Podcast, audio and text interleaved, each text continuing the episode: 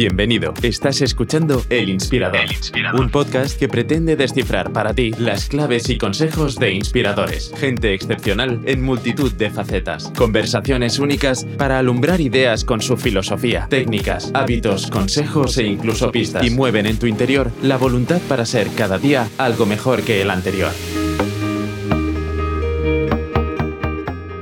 Hoy conversamos con Uprevio Padula. Nacido en Francavilla Fontana, en, el tacón de la bota de Italia, Euprepio estudió Derecho y dio sus primeros pasos profesionales como abogado en IBM, aunque inmediatamente su camino se cruzó con el de los recursos humanos. Ello propició su incorporación con tan solo 26 años, en 1992, a Nicholson International, empresa británica líder en procesos de selección de ejecutivos. Su carrera en esta organización fue tan rápida como lo fue también su progresión internacional. Euprepio fue promovido enseguida a la Dirección General para España, Sur de Europa y Sudamérica. En 2002 se integró en el Comité Ejecutivo Mundial de Alexander Mann, corporación británica líder en todo el mundo en cuanto a soluciones de recursos humanos y liderazgo. En Alexander Mann alcanzó el puesto de director a nivel mundial de Executive Research y Leadership Management. En 2005, cansado de las ataduras de las grandes multinacionales, decidió crear su propia firma, Badula y Partners, dedicada a la búsqueda de ejecutivos y a la consultoría estratégica de recursos humanos y al liderazgo político y empresarial.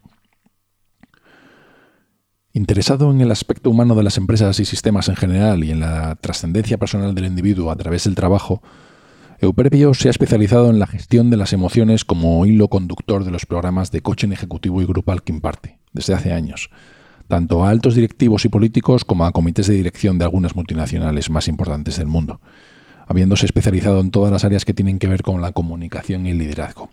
En los últimos años ha cobrado cada vez mayor importancia esta actividad como coach experto en liderazgo, en el que ha alcanzado un prestigio tanto en España como en el resto de Europa y Latinoamérica.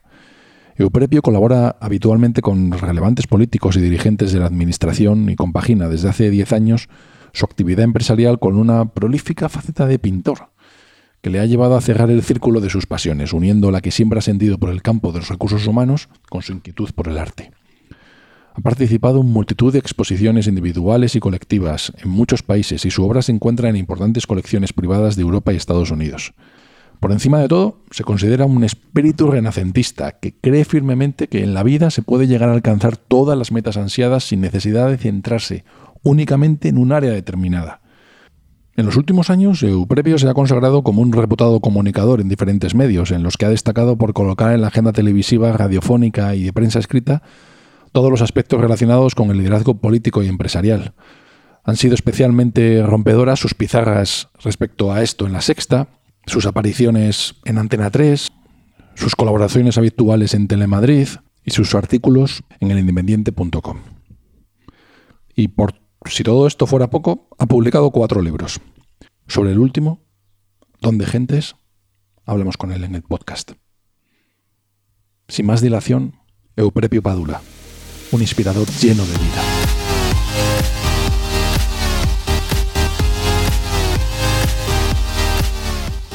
Muchas gracias. Me gustaría hablar del libro que acabas de publicar, sí. donde gentes. Tengo algunos, algunos comentarios que me gustaría hacer contigo, pero antes sí que me gustaría que te conociéramos más, unas pinceladas. No sé con qué faceta quedarme de ti, porque, bueno, pues yo te he conocido a través de los libros. Reconozco que no soy muy, muy seguidor de la televisión y, y aunque luego, posteriormente al libro, he descubierto que eres una persona súper famosa en televisión, pues no, te conocía por ahí, te conocía porque soy muy fan de, los libros y especialmente de este tipo de libros, de la editorial Alienta, y me topé con tu libro. También por recomendación de Roger Domingo, el editor, estuvo recomendando una serie de libros y, me recomendó entre ellos el tuyo. Entonces está la faceta de escritor, está la faceta mm, de empresario, la faceta de comunicador, de coach, Está la faceta que he descubierto de pintor, que me gustaría hablar contigo, es, me parece fascinante.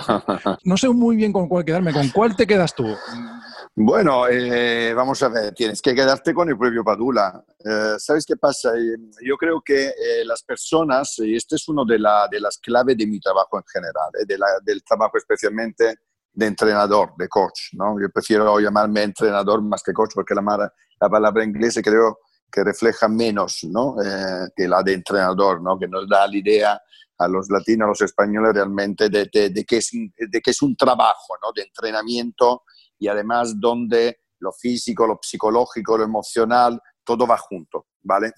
Eh, yo diría que realmente todas las facetas que tú has comentado tienen que ver conmigo, soy yo, eh, porque al final además yo he vivido la vida como, como un recorrido, un recorrido vital, en la cual uh, he hecho algunas elecciones de vida a, a, mi vida, a lo que he vivido, de dónde vengo, y por lo tanto toda tiene un sentido muy importante. Yo te lo, te lo relato muy brevemente porque si no estaríamos una hora hablando de mi currículum y de vida, pero la realidad es que es necesario seguir un poco las diferentes etapas de, de saber por qué me considero o considero que todas estas facetas realmente tienen que ver conmigo. Para empezar, yo vengo de una familia muy, muy, muy humilde, analfabeta del sur de Italia, de campesinos.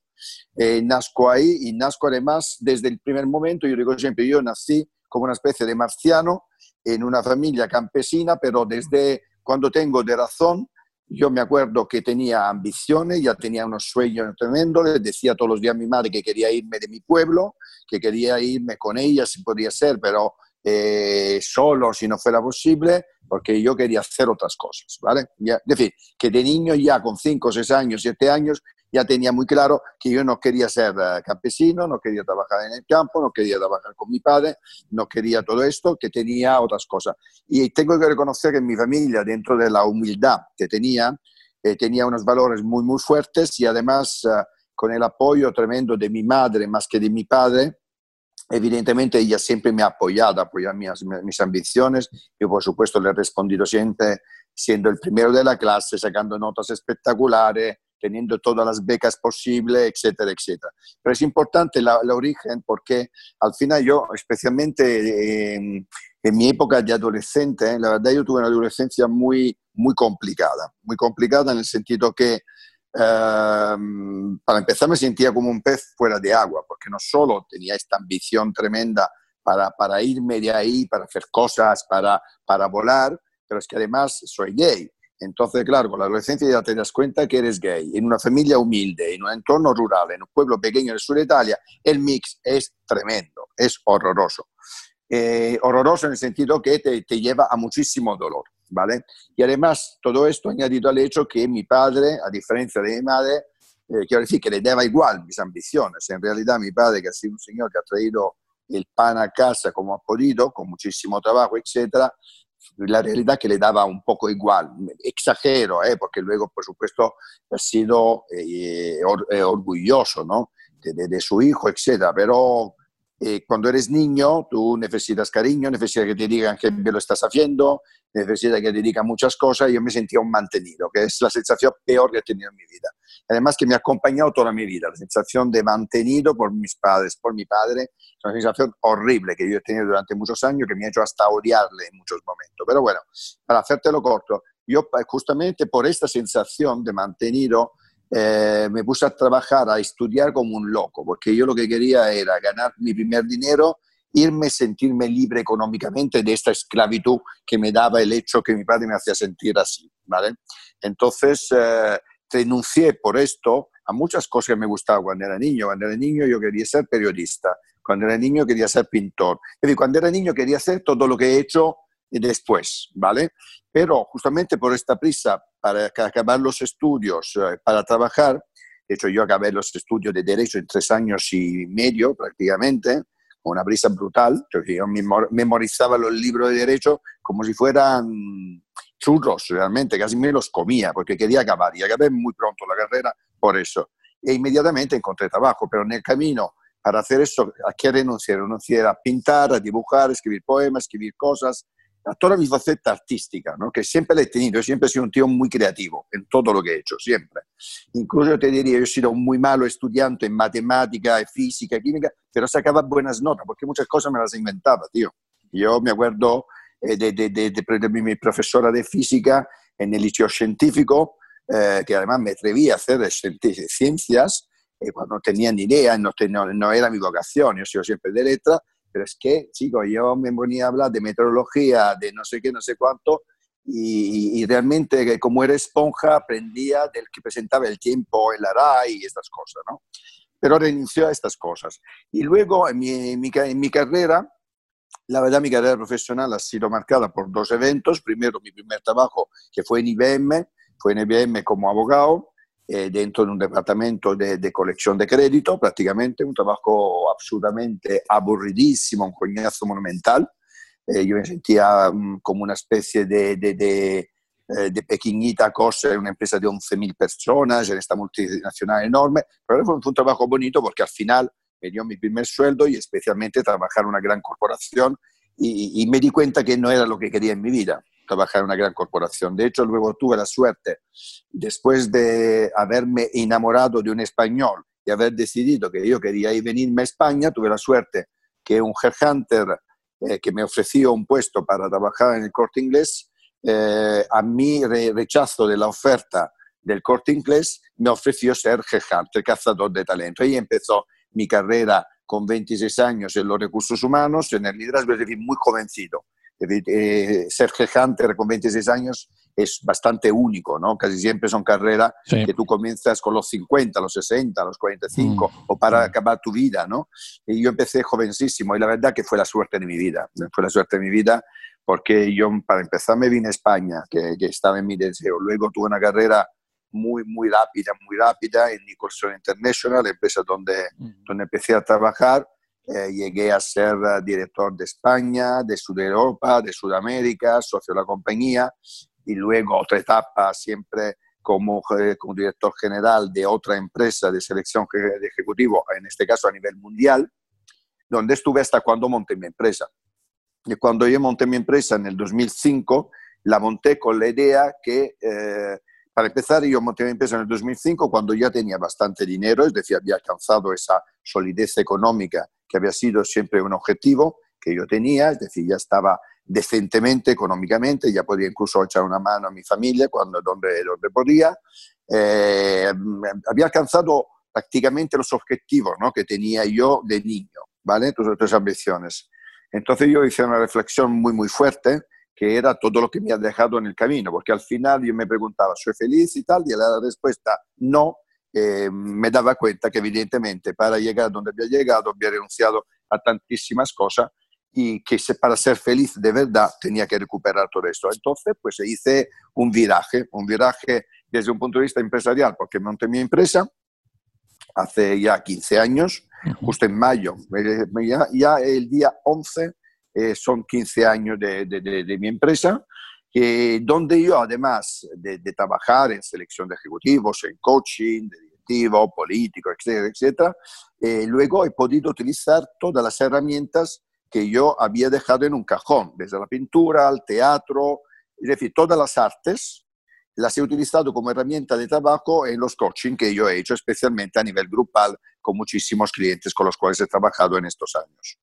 Y luego a esto se añade que en esta crisis que tuve antes de montar mi empresa, eh, un poco antes, un poco antes, eh, yo, eh, como soy un superviviente eh, emocional, por esto me dedico también a entrenar a la gente, eh, me daba cuenta, me daba cuenta que estaba triste, que estaba infeliz, que estaba viviendo un momento muy malo y que necesitaba algo para canalizar mi tristeza, mis emociones negativas. Entonces, un día me levanté, me fui a comprar unos lienzos y una, unos acrílicos, me puse a pintar, con la suerte que se me dio muy bien.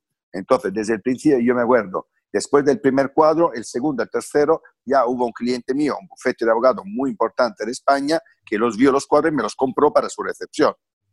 Uh, quiero decir que en esto también la buena estrella yo creo acompaña, ¿no? Es decir, que me puse a pintar, además formatos grandes porque necesitaba espacio, necesitaba sacar muchas cosas que tenía dentro, ¿no? Desde la rabia, miedos, eh, no sé, muchísimas cosas y la verdad que se me dio bien, será suerte. Yo tenía un novio en ese momento y me decía, tú eres un cabrón, perdona la expresión.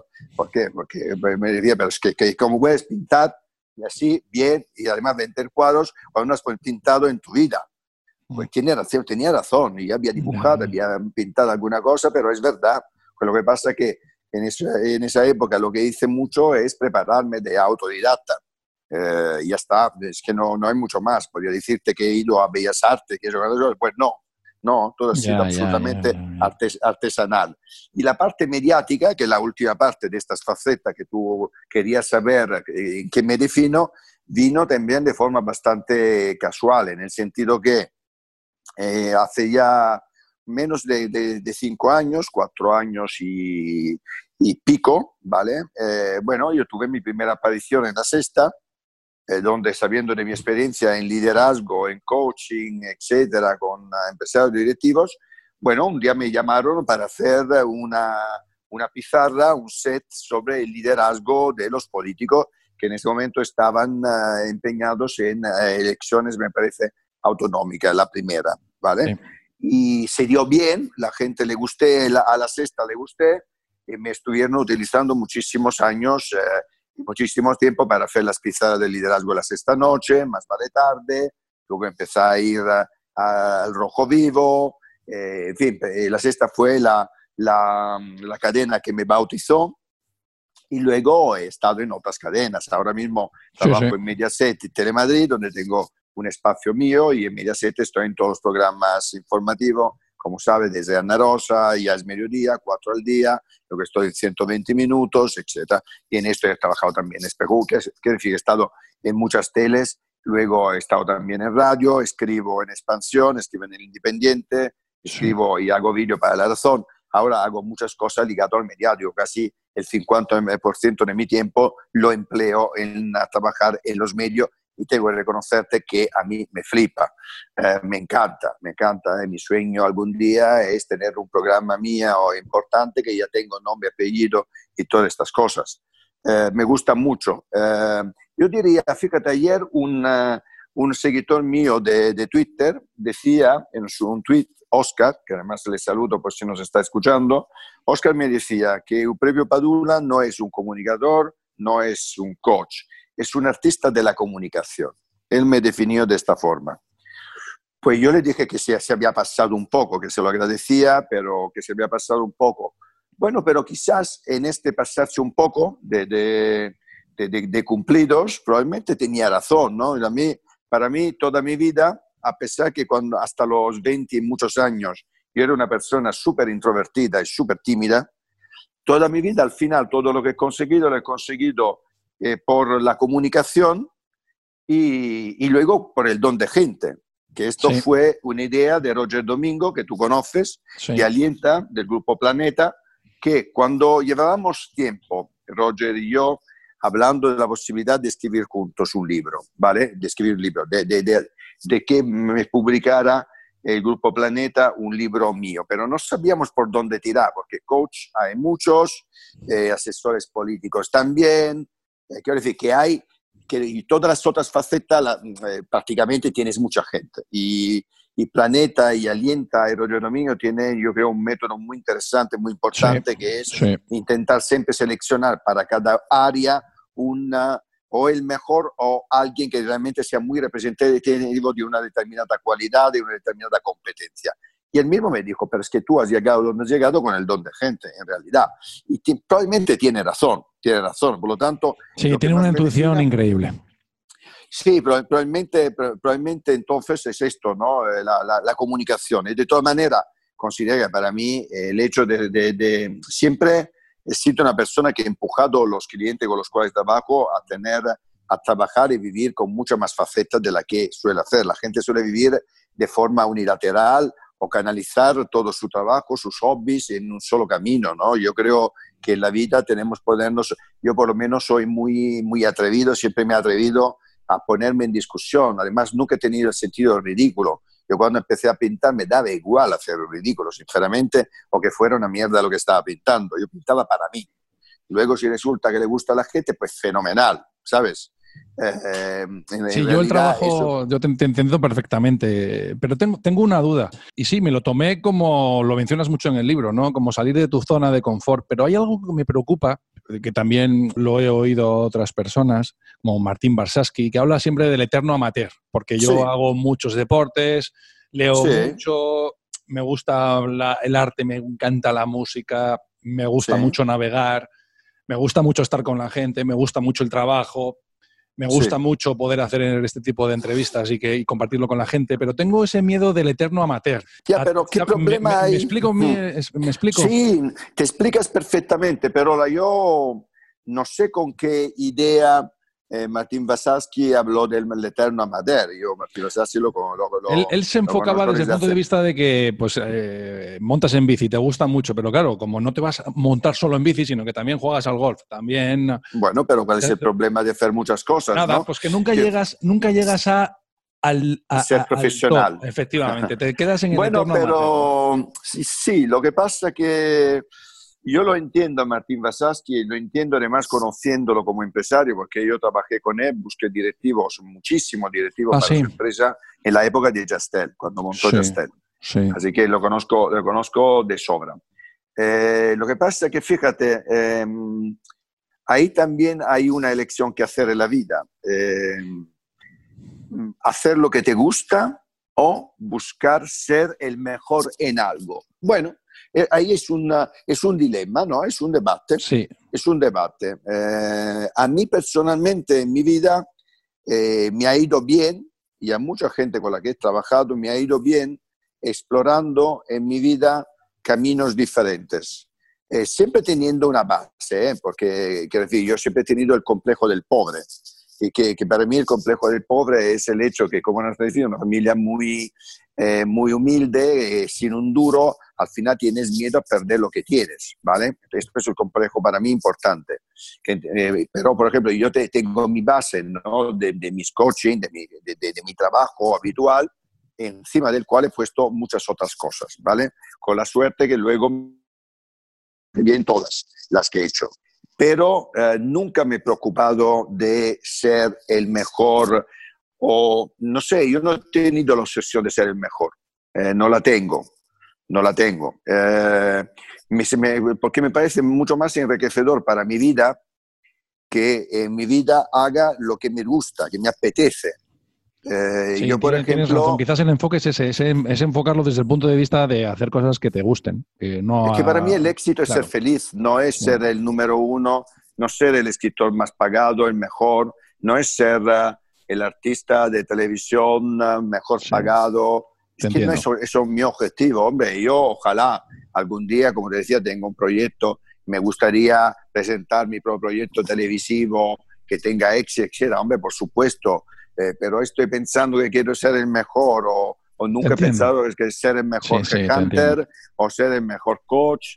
No, eh, no, eh, a mí lo que me apetece es hacer en cada momento lo que, lo que la vida me da, eh, por lo tanto vivirla un poco en el día a día y, y, luego realmente que todo lo que me apasiona, hacerlo. Yo soy una persona tremendamente inquieta, yo sería infeliz si no hiciera todo lo que me da mi inquietud y todo lo que me permite la energía que tengo en este momento. Luego si algún día no tengo energía o ya me canso de la vida o de lo que sea, ya haré otra cosa o me pararé o dejaré de hacer tantas cosas, pero ahora mismo intento hacer todo lo que me gusta. Eh, con, la, con, con, una condición que siempre me pongo en lo que hago, que es hacer las cosas siempre muy bien. Hacer las cosas siempre muy bien, de forma muy, muy profesional. Yo nunca he querido, en esto sí que no soy amateur en la sección negativa que probablemente pone Martín yeah. nunca, eh, eh, nunca, o por lo menos nunca, eh, he hecho chapuza, o por lo menos nunca, si he hecho alguna chapuza, no es porque yo haya querido hacer chapuza. Yo no, no, soy nada superficial en nada de lo que hago. Intento siempre prepararlo todo muy bien, trabajando las horas que sean necesarias, que pueden ser 5 o 25, eh, pero intentando hacerlo siempre mejor posible. Ya, ya, ya, te entiendo, sí, quizás ahí está la clave, sí.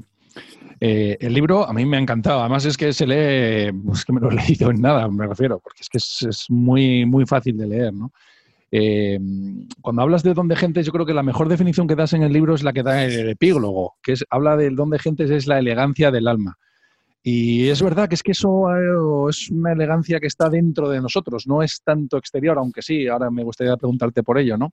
Pero yo, creo que es la mejor definición que he encontrado, ¿verdad?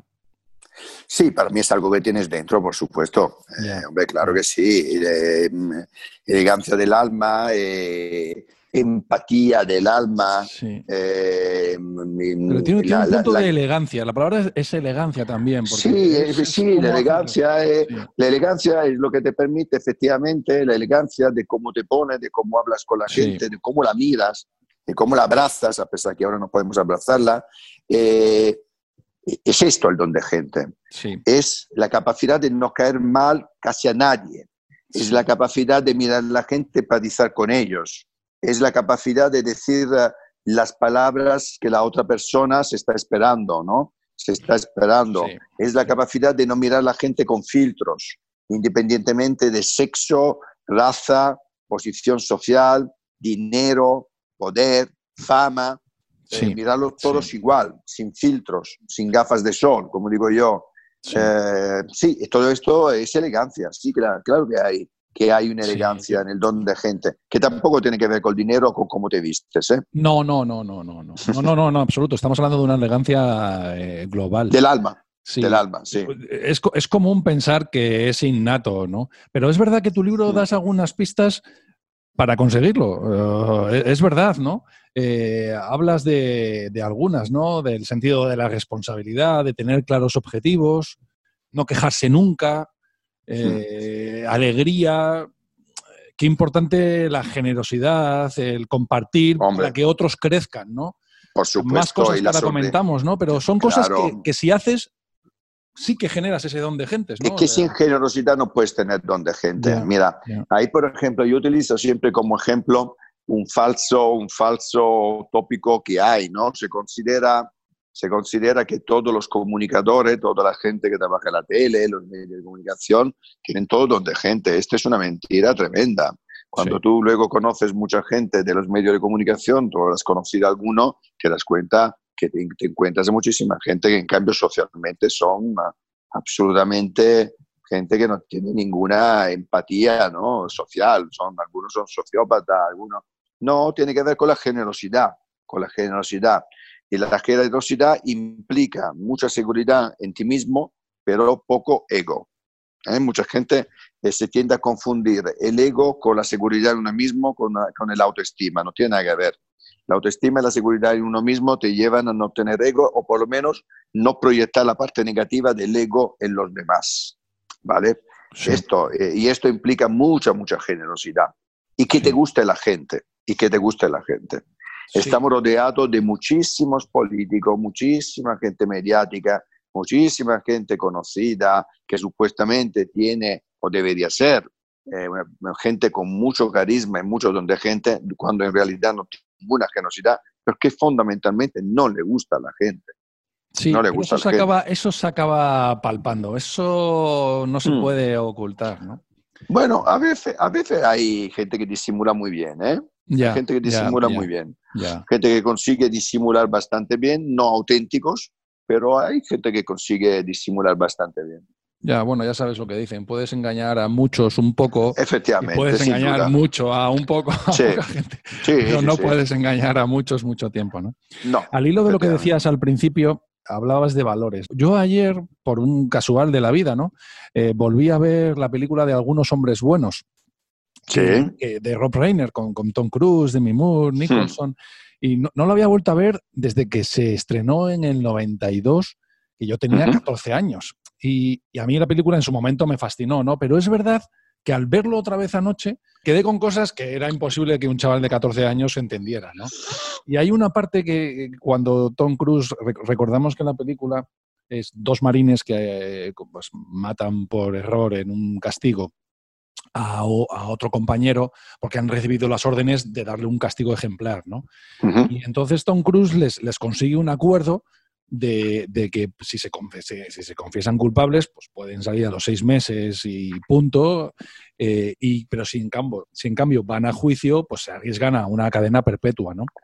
Y, es, es, escalofriante como explica uno de ellos que ellos se han hecho marines por un código de valores y que reconocerse culpables es, traicionar ese código de valores eh, y, se niegan a hacerlo. Yo ayer, yo ayer me sentí muy identificado porque intento respetar mi código de valores, pero qué importante es tener en dónde gente es ese código de valores claro y respetado. Hombre, Por supuesto, es que eso es la clave, ¿no? Eh, la clave, yo diría, en la vida en general para los que realmente quieren eh, pero feliz de verdad, eh, feliz eh, para dormir tranquilos, para, para mm. acostarse siempre serenos, a pesar de los malos momentos, etc., es que tú seas absolutamente coherente con tus valores, con tus principios.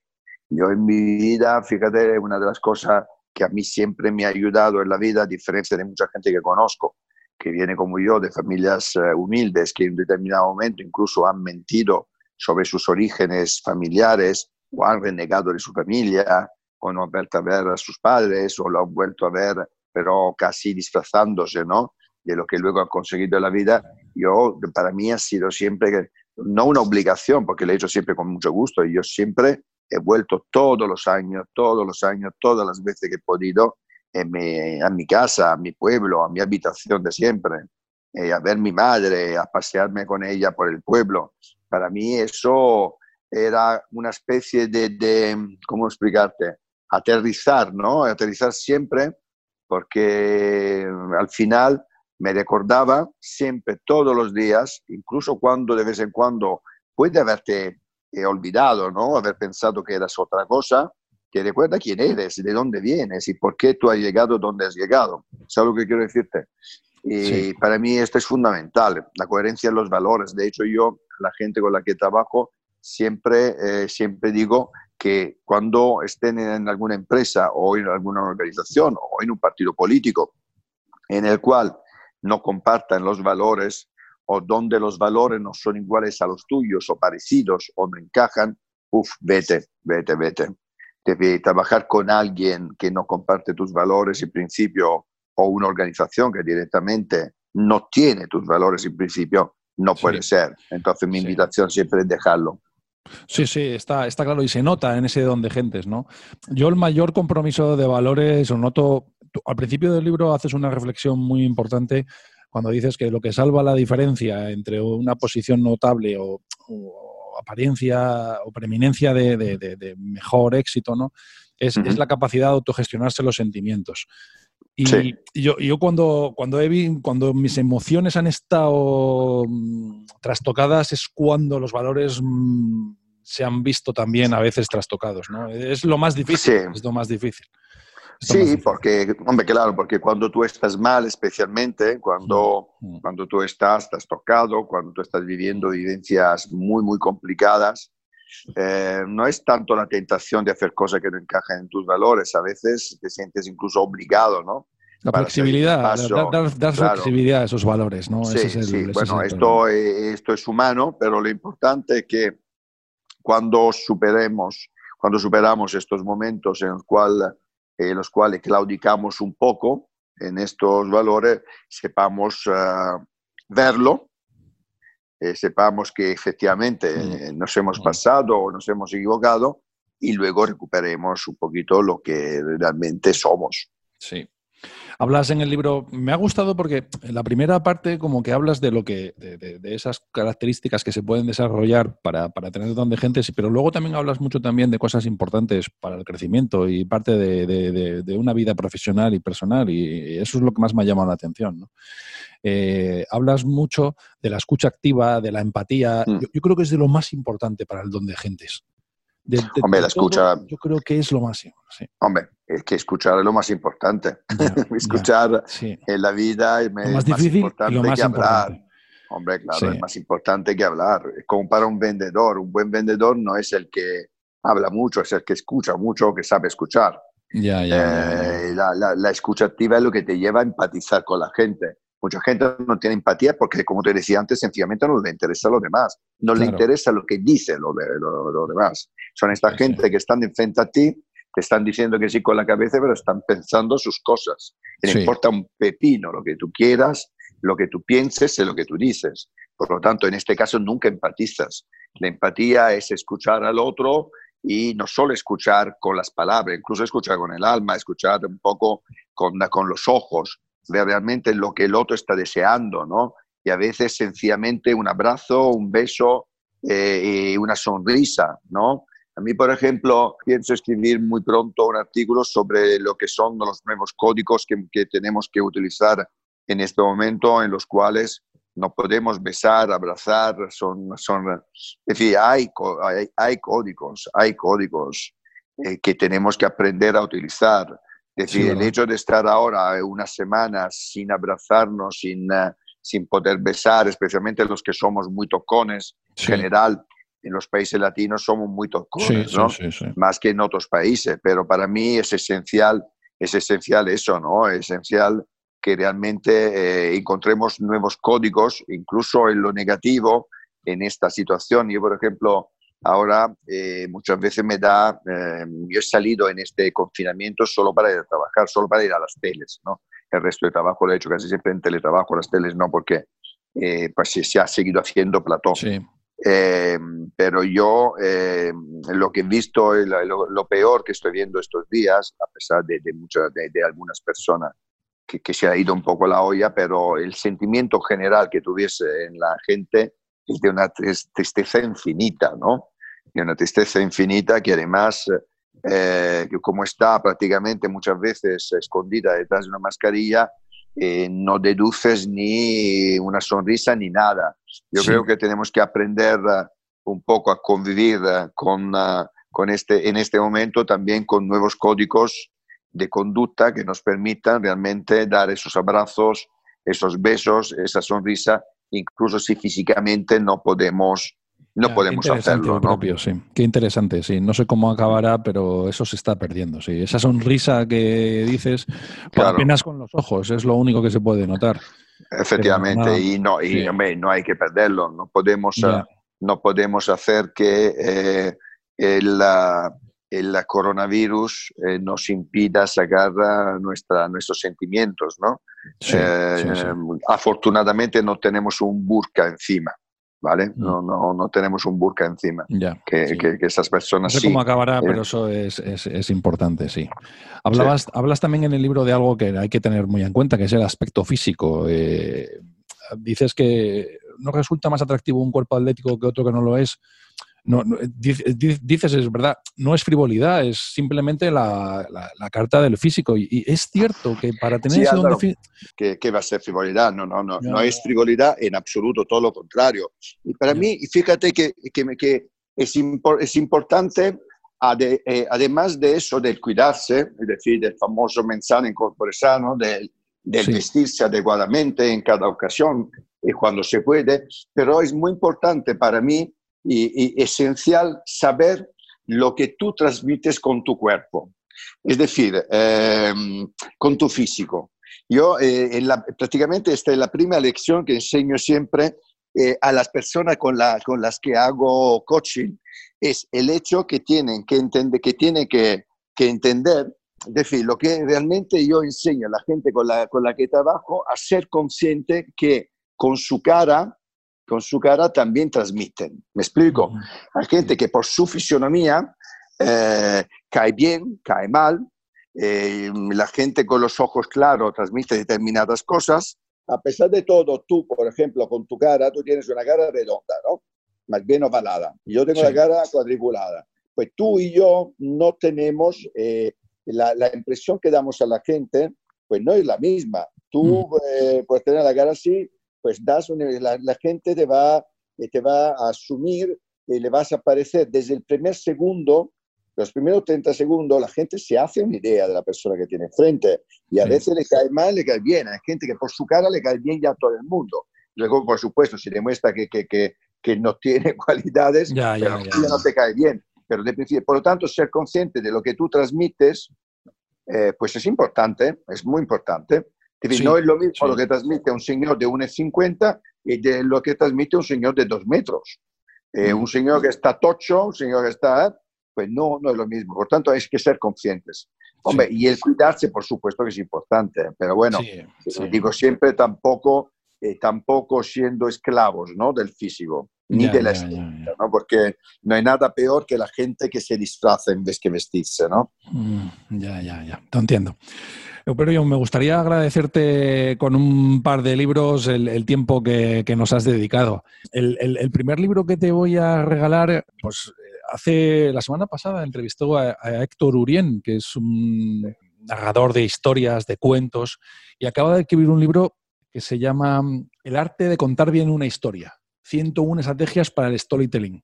Te recomiendo la conversación que publicaré estos días con él, porque habla, habla de lo que tú dices mucho en el libro también, ¿no? De cómo comunicar, de qué importante es la comunicación. Y lo ha publicado hace dos meses. El libro es interesantísimo. Es una pequeña guía, sí, sí, sí, súper práctica. Y yo feliz. Sí, sí, sí, te, te, gustará. Y además, sectores filósofo de, de, la reflexión de la comunicación que te encantará, ¿no? Y luego, buscando pues, referencias ¿no? en, la pintura, eh, he encontrado que una de tus referencias es Motherwell, Robert Motherwell. y sí, sí, he encontrado un libro que habla de una antología del dadaísmo con sus pintores favoritos, hace una serie de reflexiones, que es del 89 y mm, creo que te gustará, porque esas fuentes beben de ahí, ¿no? Beben de Miralles, por lo que he visto, beben de, ese tipo de, autores. De Feito, de... sí, sí. Sí, sí, esas, esas cuando dices tú que es ese trabajo que has hecho previo para documentarte de aprendizaje eh, propio. Muchísimo, hombre, de hecho a mí todos los artistas del paso, los artistas del paso, de hecho yo empecé a pintar, fíjate, la, lo que me movió realmente a pintar fue en ese periodo que, que te comentaba, yo tenía pareja, una pareja además de Cuenca, yo fui a visitar el, el, el, el Museo de Cuenca de Arte, de Arte Contemporánea, que es una maravilla espectacular. Ya el edificio en sí es una auténtica pasada, encima de las calles donde se ve las casas colgadas y todo esto, pero es que las obras que tiene, que son la mayoría, son la mayoría de, de, los artistas del paso, como Miralles, como Feito, como Canogar, en fin, hay muchos artistas, eh, pues me han influido muchísimo. Por supuesto, me empapé mucho de su obra eh, totalmente, sí. sí, sí, esto es lo que te decía, ¿no? El espíritu empírico. No has ido a la escuela, no has ido a Bellas Artes, ya, pero... Ya, pero me fascina, porque yo soy muy numérico, muy racional, y me fascina esa generación de creatividad que, que es cierto que lo tenías ahí dentro, ¿no? Pero que surgió de forma espontánea. Yo, yo no consigo que surja. Entonces, hablas mucho del libro también de creatividad, de espontaneidad, de desorden en tu vida. Es difícil, es difícil, Bueno, a lo mejor porque tú eres una persona que no tiene esa faceta de desorden, de creatividad. Yo, pero sí, sí, si lo genero, igual sí me genera esa creatividad, ¿no? Porque igual todo la tenemos dentro. Yo todavía no la he encontrado. No, no, no, no, la tenemos todos dentro, ¿eh? No, hombre, no, no, hombre, no. porque sí que me gusta muchísimo la expresión artística como tal, pero no sé si la tengo dentro, claro. Lo que, lo que, pasa es que no todos tenemos esta capacidad, como yo no tengo seguro tu faceta lógica, analítica, estructurada, científica. Y yo, eh, a mí también me ha gustado, idealmente a mí también me gustaría eh, pensar de poder ser, que sea un científico o un médico, pero jamás, jamás hubiera podido hacer nada que tiene que ver con eso, eh, porque no tengo, es decir, cada uno tiene, y yo en el libro también hablo mucho de unicidad, ¿no? de que somos únicos. Por lo tanto, cada uno de nosotros tiene que buscar al final su felicidad y su éxito en lo que somos, ¿vale? Eh, por lo tanto, pues las facetas que tú tienes no tienen nada que ver con la mía y bueno, probablemente tú, eh, a ti te gustaría tener una componente eh, más creativa en tu vida sin duda. y a lo mejor no la tienes o, si la tienes no la has descubierto y, y otros no tenemos otras cosas, ¿no? Pero lo importante es que este, por ejemplo, tú haces una cosa que para mí es muy importante por lo que me estás comentando, que te empapas de cultura, que te empapas de libro, te empapas de arte, ¿no? Sí, sí. Eh, esto no es poco, esto no es poco, porque mucha gente directamente no hace ni eso. Sí, pero solo lo recibo, solo lo recibo. Bueno, bueno, pero como yo recibo de otras cosas. ya, ya, te entiendo, sí, sí, te entiendo. Soy un apasionado, por ejemplo, de música, me encanta la música, eh, pero evidentemente ni soy músico porque no he tenido nunca la paciencia para ser músico. A mí mi madre de niño me regaló una guitarra, una guitarra, y me puso en un conservo, en una escuela de música. Y yo fui a esa escuela de música, la primera lección eh, se trataba de hacer solfeo, claro. Yo pensaba que iba a salir, salir el primer día tocando la guitarra. Como vi que no tocaba la guitarra bien el primer día, ya dejé la escuela porque soy un puro inquieto, soy incapaz ya, ya de sentarme en una silla durante horas y horas y hacer cosas que no producen inmediatamente resultado. ¿Qué te parece con, Sí, sí, sí, sí, te entiendo, te entiendo. Por, último, me, ha gustado mucho leer en tu libro una cita de Leo Batuta, porque yo no sabía que tenía predicado en España Leo Batuta. Yo lo llevo leyendo en su blog años. Eh, desde, yo lo descubrí porque, eh, no sé si te acuerdas que hace años publicaba como un mes sin café, un mes sin móvil, un ah. mes sin, sin carbohidratos, y ahí, ahí, le descubrí yo, pero no, sabía que, le conocía más gente, ¿eh? si te digo la verdad, y me, ha encantado. sí, no es muy conocido, ¿no? No, sé, la casi persona es una persona un poco de cult, ¿no? Un poco sí, muy, muy anglosajón, además, tal. En el podcast hablas mucho de tu madre. ¿Es para ti la inspiradora? Hombre, no, mi madre es mi vida, mi alma, mi guía, mi camino, mi, mi luz, mi espejo. Mi madre es todo. Es decir, yo todo, y la perdí hace cuatro años, justamente la perdí hace cuatro años, mañana, mañana, que se cumple cuatro años de, de su muerte y bueno, sigue estando ahí, la verdad, las cosas como son. Como yo he vivido, llevo viviendo fuera de, de mi casa desde el 17, siempre he vivido mi relación de amor con mi madre eh, de forma no presencial, ¿no? En los últimos 40 años. Por lo tanto, incluso después de su muerte, yo la tengo al lado siempre y es una referencia. Sí, para mí es mi espejo, claro. Sí, siempre, mm. yo digo siempre que todo, de hecho, yo uno de los, eh, de los miedos que tenía cuando se murió mi madre es que no haría nada más en mi vida, ¿no? Porque yo siempre, en un cierto sentido, he sentido, la, la eh, sentido como si hacía las cosas que hacía, eh, que sí, escribir, pintar, trabajar y tal, para ella, ¿no? como objetivo, para, eh, para recompensarla de lo que me había dado cuando era niño. Eh, no ha sido así, gracias a Dios no ha sido así, yo sigo haciendo mis cosas y sigo, siendo con, sigo teniendo mis ambiciones, ¿no? Porque sigue ahí, la realidad es que sigue, sigue ahí, pero claro, sin duda es la persona más importante de mi vida. Muy bien, ha sido un placer, muchísimas gracias, el propio. Lo mismo digo, abrazo fuerte. A un abrazo, hasta la próxima, adiós. Chao. Chao.